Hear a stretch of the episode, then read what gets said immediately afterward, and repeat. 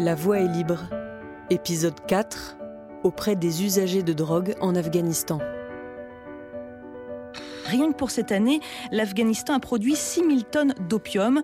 La drogue rapporte plus en fait que l'aide internationale et l'Afghanistan ne compte plus désormais ses victimes de la drogue. J'ai bien essayé d'arrêter une ou deux fois, mais j'ai recommencé presque tout de suite. Il n'y a en fait aucun traitement en Afghanistan. Tous ceux qui essayent d'arrêter replongent. À la première occasion, j'en ai repris. Le lendemain, Raled est là, comme convenu. Il s'apprête à vendre ses 15 grammes quotidiens de poudre. Pour la communauté internationale, la culture de l'opium demeure l'un des principaux enjeux pour permettre au pays de sortir complètement de la guerre. Au début des années 2000, l'Afghanistan est un pays meurtri, marqué par les guerres successives depuis l'invasion soviétique en 1979 la guerre civile qui suit le retrait de l'armée rouge, la prise de pouvoir des talibans et la guerre menée après les attentats du 11 septembre 2001 par les États-Unis avec le soutien de l'OTAN. Médecins du Monde est présente en Afghanistan depuis 1982. Les French Doctors, traversant les montagnes clandestinement à pied, ont lancé un débat sur le devoir d'ingérence, mais ils ont permis d'apporter de l'aide médicale aux populations isolées. En 2006, l'association lance un programme inattendu dans un pays en pleine crise alimentaire, la réduction des risques liés à la consommation de drogue. Elle a explosé dans le pays et concerne un Afghan sur 30 d'après l'ONU. Ernst Wisse travaille comme référent de réduction des risques à Médecins du Monde. Il s'installe à Kaboul en 2011. Mais j'ai mémoire euh, très vive d'arriver euh, dans le centre euh, de Médecins du Monde. Et là, une heure après, il avait un, une père qui arrivait avec son fils. Euh, en fait, c'était une père qui était tellement désespérée qu'il savait plus que faire avec son fils qui consommait de la drogue. Je ne sais plus exactement, mais il devrait avoir 20 ans ou 25 ans peut-être.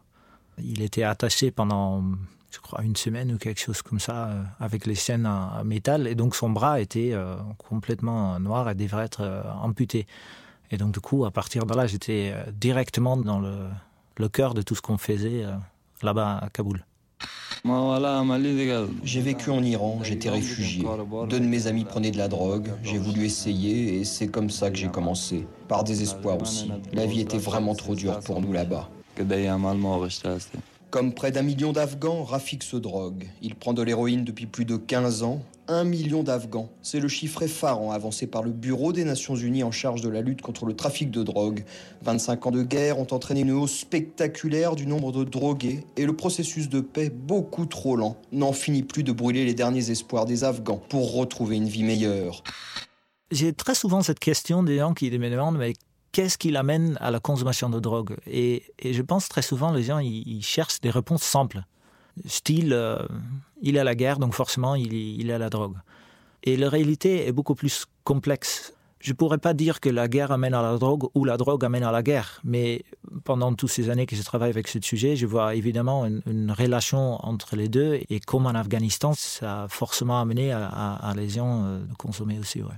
J'ai comparé quelquefois un peu dans les contextes comme en Afghanistan ou même en Iran où j'ai travaillé aussi que en Afghanistan ou en Iran on, on cherche l'alcool euh, comme c'est un produit euh, il faut appeler des gens et il y a tout un circuit illégal pour obtenir le, le l'alcool et pourtant l'héroïne est absolument partout disponible et c'est un peu le monde envers par rapport ici en Europe où l'alcool est absolument partout et euh, les produits comme l'héroïne il faut passer par un autre circuit.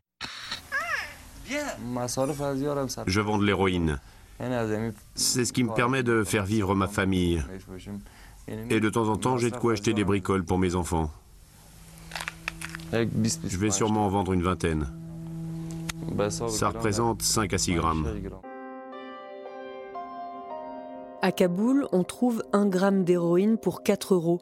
Les Afghans ont toujours connu l'opium, mais l'invasion américaine a amplifié la narcoéconomie et fait apparaître une dépendance nouvelle à l'héroïne.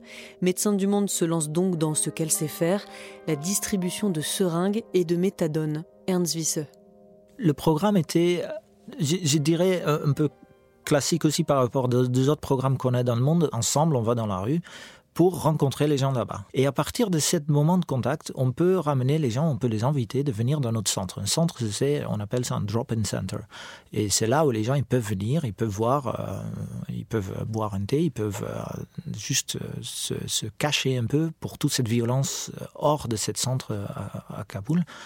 Et ils ont aussi une, possibilité de parler avec des social workers, avec des médecins, avec toute une équipe qui sont là pour euh, voir si on peut répondre à, leurs besoins. Et donc aussi, on avait dans ce même centre donc, plusieurs pièces. Il y avait un endroit où les gens ils pouvaient se laver. On avait un endroit où ils pouvaient se reposer. On avait énormément de choses dans ce centre. C'était très vivant. Il y avait beaucoup de monde.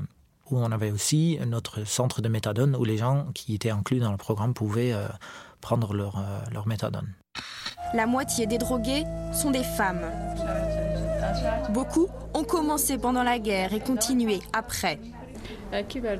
Comment tu as commencé? Une vieille femme m'a conseillé de prendre de l'opium pour dormir. Où achetais-tu ça? Dans des échoppes ou directement chez les gens. Tu en prenais tous les jours? Oui, chaque nuit.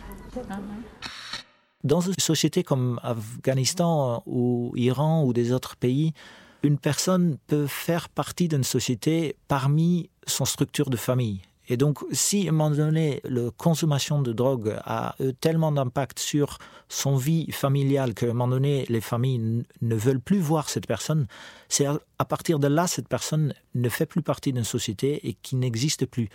Et je me souviens qu'on avait des discussions avec notre collègues dans l'époque, euh, d'une certaine manière, c'est presque mieux d'être un chien dans la rue à Kaboul parce qu'au minimum, les, personnes, ils n'ont pas une notion de. C'est sa faute de vivre dans la rue.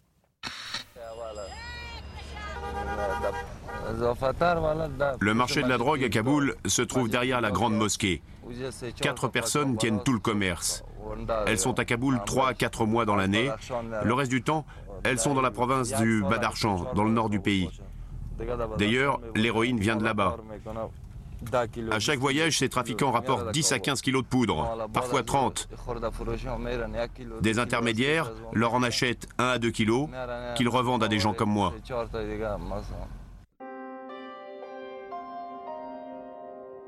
Dans le centre médecin du monde de Kaboul, les humanitaires rencontrent aussi des usagers qui proposent de s'engager à leur tour, de participer à ce combat. Ce sont les travailleurs pairs, interface indispensable avec la population afghane. Parmi toutes ces personnes qu'on a rencontrées dans la rue, il y avait aussi euh, mon grand ami euh, Rahim, qui est un souvenir vif pour beaucoup euh, de nous, notre collègue, toutes les autres personnes qui ont travaillé en Afghanistan. Il vivait dans la rue et il a rencontré euh, notre équipe et il était très vite euh, de lui-même commencer de s'engager avec nous et qui faisait partie, euh, si je ne me trompe pas, il est toujours très fier de dire, moi j'étais la première personne qui a eu le méthadone dans l'Afghanistan. Il est devenu une, une, personne très importante pour le projet, pour même, je dirais, la réduction de risque en Afghanistan. Il est vraiment devenu une une énorme activiste qui a fait un, travail énorme déjà quand nous on était là dans l'époque. Et actuellement, il mène une structure qui s'appelle Bridge, qui inclut des représentants des usagers de drogue et aussi des travailleurs du sexe et une population gay. Et c'est incroyable que ça existe encore aujourd'hui, mené par euh, Raim et ses collègues. Un activisme à plusieurs voix qui porte ses fruits, le gouvernement afghan peu à peu reconnaît l'importance des traitements de substitution à l'héroïne. Quand nous on est parti, il y avait euh, une petite intervention de 60 ou peut-être une centaine de personnes qui avaient accès à ce médicament qui est recommandé par l'OMS comme une, une intervention essentielle. Et je crois que ça date un an que mon collègue qui était là avant moi était dans une réunion en Asie quelque part où il avait une présentation le gouvernement euh, afghanistan qui était très fier de dire qu'ils avaient maintenant des centaines de places de méthadone inclus dans la prison. Et pour nous et pour beaucoup de mes collègues et pour l'association de médecins du monde, je pense que c'est énorme d'attendre ça après des années, des années de combats qui étaient très très, très durs euh, de, faire avancer cette intervention. Si on travaille comme étranger en Afghanistan, évidemment, l'aspect sécurité euh, qui vient avec le conflit est évidemment très présente. Et moi, je fais vraiment référence sur, certes, nous, étrangers, on, a un, risque supplémentaire, peut-être. En même temps, on a choisi d'être là et on peut partir quand on veut. Nos collègues qui sont encore là aujourd'hui, c'est leur quotidien. Euh, notre collègue, ils sont toujours là, Raïm est toujours là.